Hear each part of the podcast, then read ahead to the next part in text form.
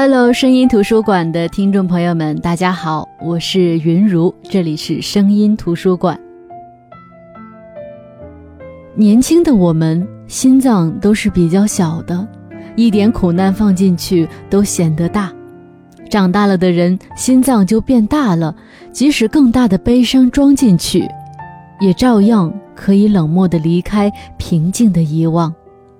所以，忍耐吧，有天。我们的心脏会长得比悲伤大。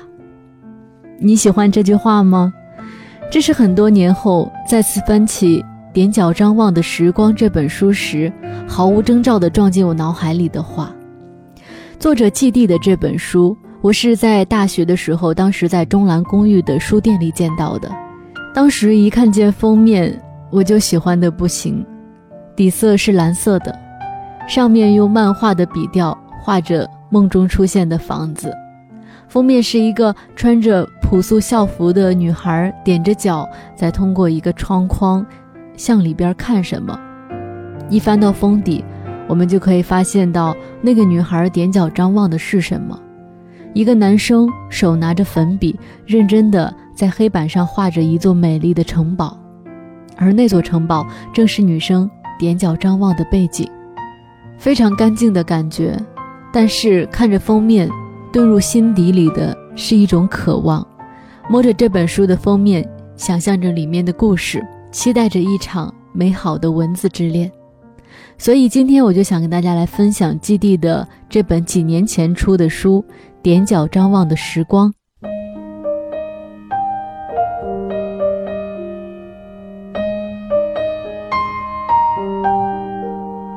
踮脚张望的时光是季地二零零八年出的一本书。季地笔下的主角林小璐是一个非常普通的女孩，生长在一个单亲的贫穷家庭，有些自卑，有些内向，但是内心充满着各种各样的奇思妙想。林小璐是在用她单纯的目光看待世界里的感情纠葛，寻找着爱情和幸福的答案。同时呢，也在这个过程当中找寻着属于自己的坚强的力量。故事一开始呢，就是说林小璐，她刚转学到这所高中的时候是高一，而她心中的那个男孩韩彻是高二。韩彻是一个沉默寡言但是很帅气的男孩子。有一天傍晚，韩彻在校园里画黑板报的时候，林小璐对他的背影一见钟情。便自作主张地称他为“墨水点男孩”，但是小鹿也只是默默地喜欢着，有时会不惜绕远一点做一些跟踪的小把戏，还会悄悄偷走韩彻贴在校报栏上的画，还因为这事儿惹上了校园里的黑社会。那个时候，林小璐十七八岁，对于韩彻的一切都深深的迷恋着，就像保护心中的一个珍贵无比的秘密。他也因此认识了韩彻常去的公园旁边模型店的老板，他珍惜一切了解韩彻的机会，但是始终他没能鼓起勇气向韩彻说一句话，这应该算是暗恋的极致了吧？我相信很多人在年少的时候都有过这样的经历，我们可能喜欢一个男孩，也可能喜欢一个女孩。那个时候，我们觉得他是我们遥不可及的梦，我们非常小心翼翼地把喜欢他这个秘密放进心里，生怕别人看见，也生怕别人看不见。我们可能会去追寻着他的目光，我们的目光可能追寻着他们的身影，想去探寻，想去了解，他的一切在我们的心里都是比天大，他们的一切装满了那个时候。我们的小小的心房，暗恋永远是恋爱当中一种非常美妙、非常说不出口，但是又非常值得回忆的一种爱恋。有时候看书的时候，你会觉得挺为他们俩可惜的，但是更为林小璐的善良执着感动。在他们的故事当中，日子像流水，一天一天的过去。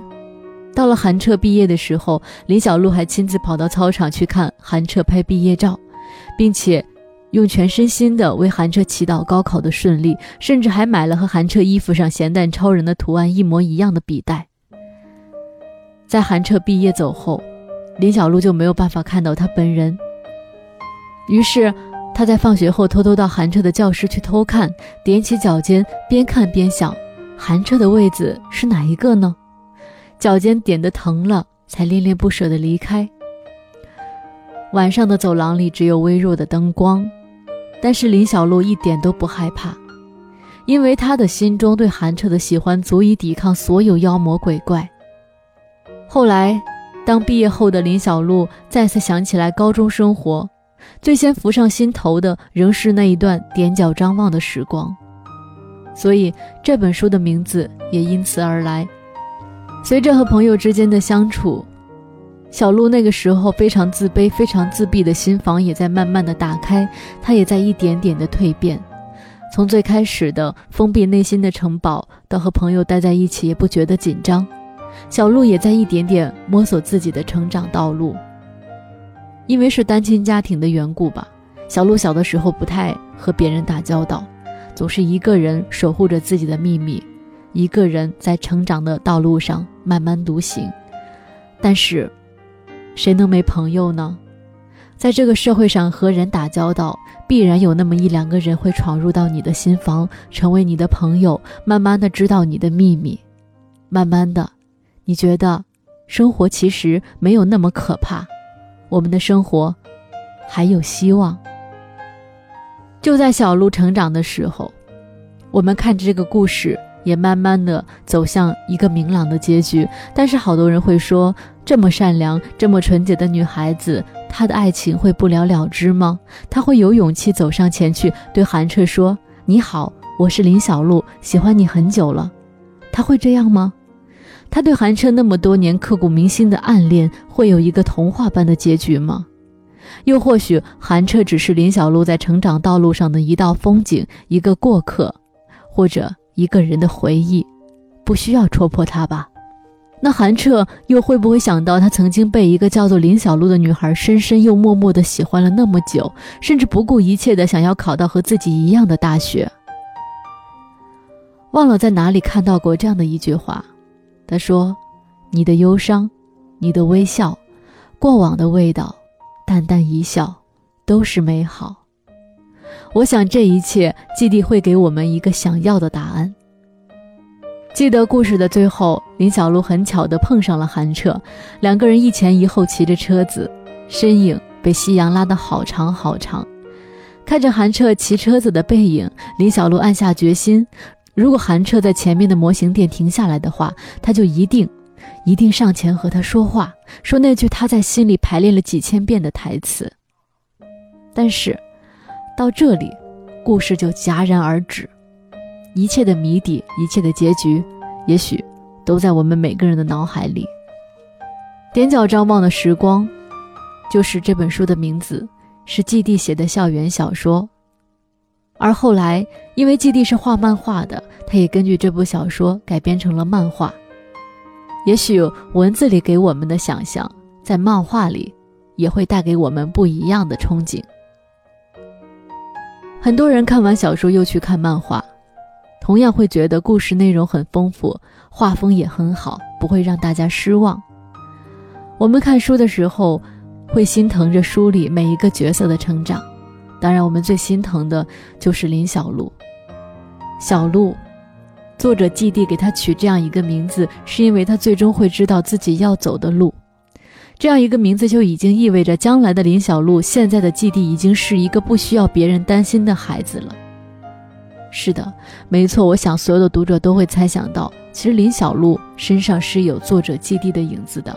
他们同样出身于单身家庭，同样有过一段自卑、自闭的时光。说到自卑，说到自闭，我想，每一个现在活得非常好的人，应该都有过那样的一个时光。我们在年少的时候。我们通常会因为自己的长相、自己的学习成绩、自己没有男孩子喜欢、自己在学校里不受欢迎而自卑，进而自闭。我们没有办法很正常的和别人打交道，因为说一句话就会脸红，说一句话我们就不知道接下来该说什么。但是同时，我们的内心世界又非常的丰富，和别人说不了的话，我们会在脑海当中说上千万遍。我们的思绪就像万马奔腾一样。现在我在想，那个时候如果思考的是国家大事，思考的是些很深入的问题，说不定那时候的我们能成为一个思想家。可是没办法，那个时候我们还是个孩子，我们思考的是和我们那个年纪有关的一切。但是人总要成长，再心疼自己，别人再心疼你，你也还要成长。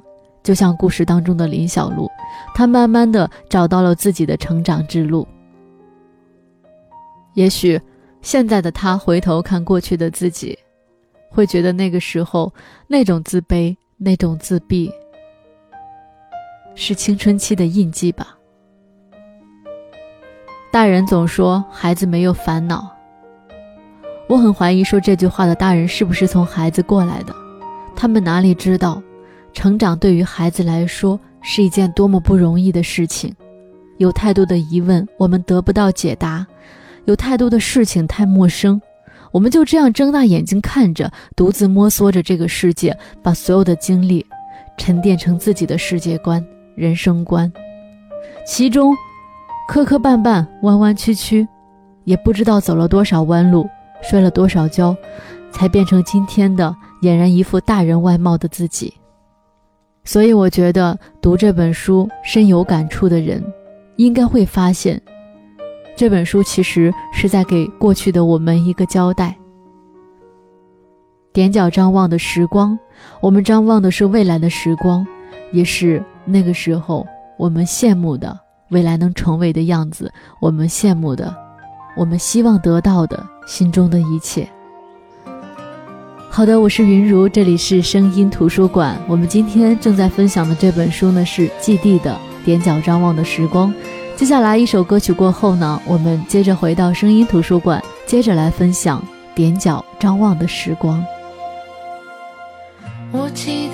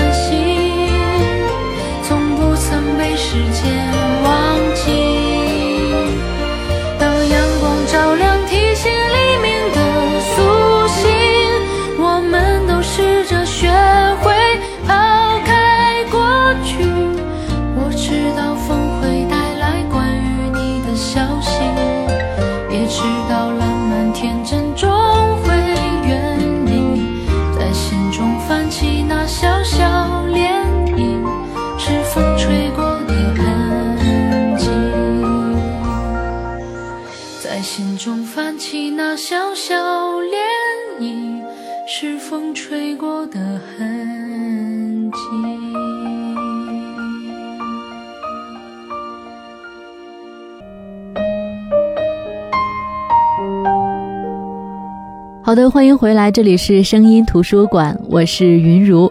今天跟大家分享的这本书呢是季地的《踮脚张望的时光》，这是季地在二零零八年出的一本书。那个时候我才读大二，看这本书的时候，回忆起高中时代的自己，回忆自己的成长之路，觉得深有感触。这不是一部以技巧取胜的书，甚至说这本书里几乎没有什么太波澜的情节。青春嘛，哪来那么多波涛汹涌？其实青春的一切都在缓慢的告别当中，匆匆而逝。这本书不算我特别喜欢的那一类的小说，但是看的时候你会发现很有力量。这些力量就藏在那些带着痛苦、带着感动的小小的段落当中。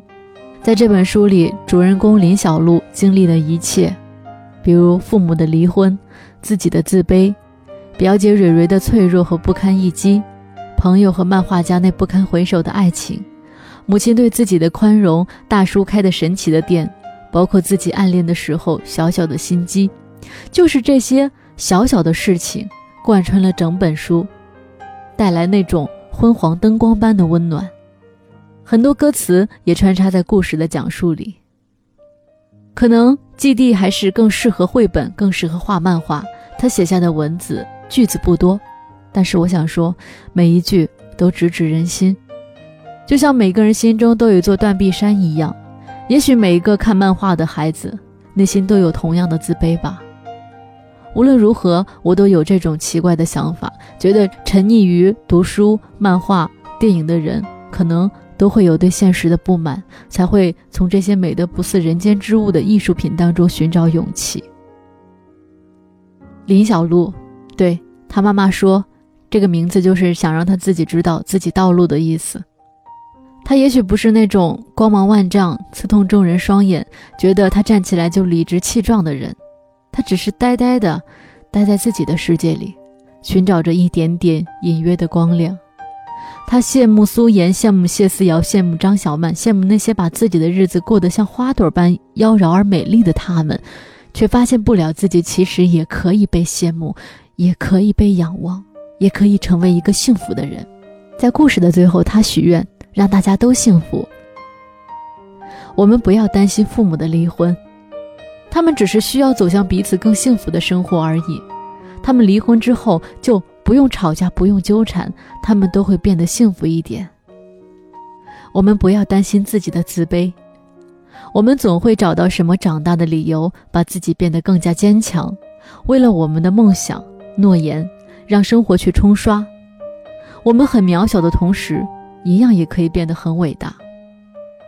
我们不要担心学校里其他人对我们的疏离，我们要做自己，去开朗的生活，善良、单纯，一定会有人来喜欢我们，真心的对待我们，因为好人很多。我们不要担心自己没有荡气回肠的爱情，很多爱情不是我们想象中那么简单。很多人也并不是我们想象中的那么单纯，很多事情也不是我们想象当中的那么无奈，不是靠相爱就能解决一切问题的。但是只要有将爱情进行到底的标准，我们就要相信好男人还在单身，还在茫茫人海当中寻找着你。我们不要担心自己是飞蛾扑火，因为即使飞蛾在扑火的时候，也一定会心甘情愿去向着火光飞翔。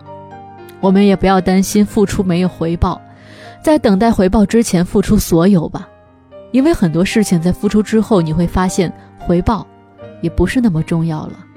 也不要羡慕那些学习很优秀、什么都很强大的亲戚朋友，或者说就像小鹿的表姐蕊蕊一样，因为我们自己也很强大，用不着用别人的尺子把自己量得很短。换把尺子的话，巨人也能变侏儒。是的。这就是我读这本《踮脚张望的时光》最想跟大家说的这些话。踮脚张望的时候，我们看到的，我们希望得到的，我们憧憬的，一切都会来的。只要我们努力，让我们自己变得更好，让我们所经历的一切变得更有意义，我们踮脚张望的时光就是我们最期待的时光。那也是。我们人生当中最美好的时光。